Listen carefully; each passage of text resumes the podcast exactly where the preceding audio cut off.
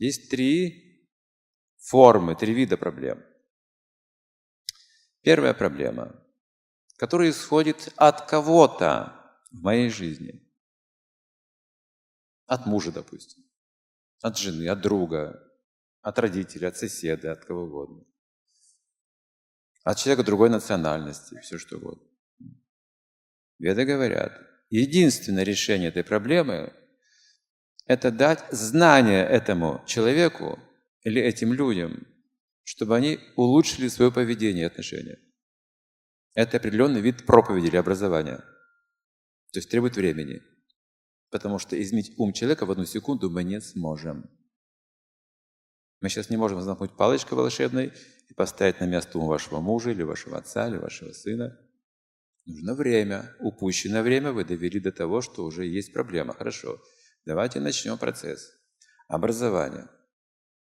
И если проблема исходит от меня, я должен понять это, что у меня тоже есть свои недостатки, свои плохие качества. Я тоже кого-то беспокою, вмешиваюсь в чью-то жизнь неправильно или веду себя плохо. Своим характером дурацким, я уже сам понимаю, вот сам себе все порчу. Другое решение проблемы – образовывать себя нужно учиться. Не забывайте об этом.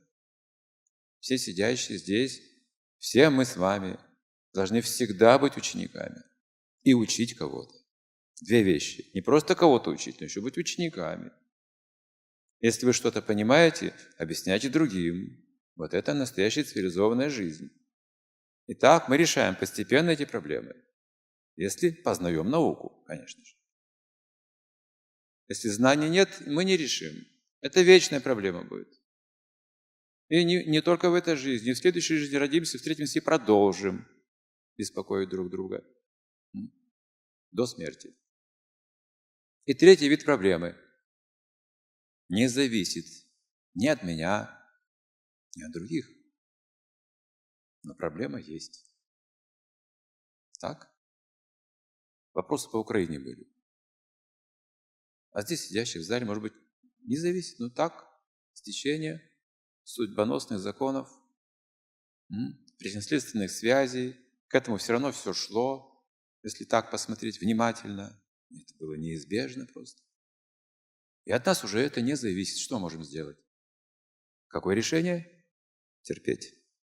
Здесь надо выдержать достойно. Не бросаться друг на друга, не кричать, не быть агрессивными, не доказывать, не обвинять кого-то, а вытерпеть нужно. Раз уж так случилось, Никто не хочет боли, никто не хочет. Нет, нет, нет такого человека, кто бы хотел специально боли для себя, для близких людей.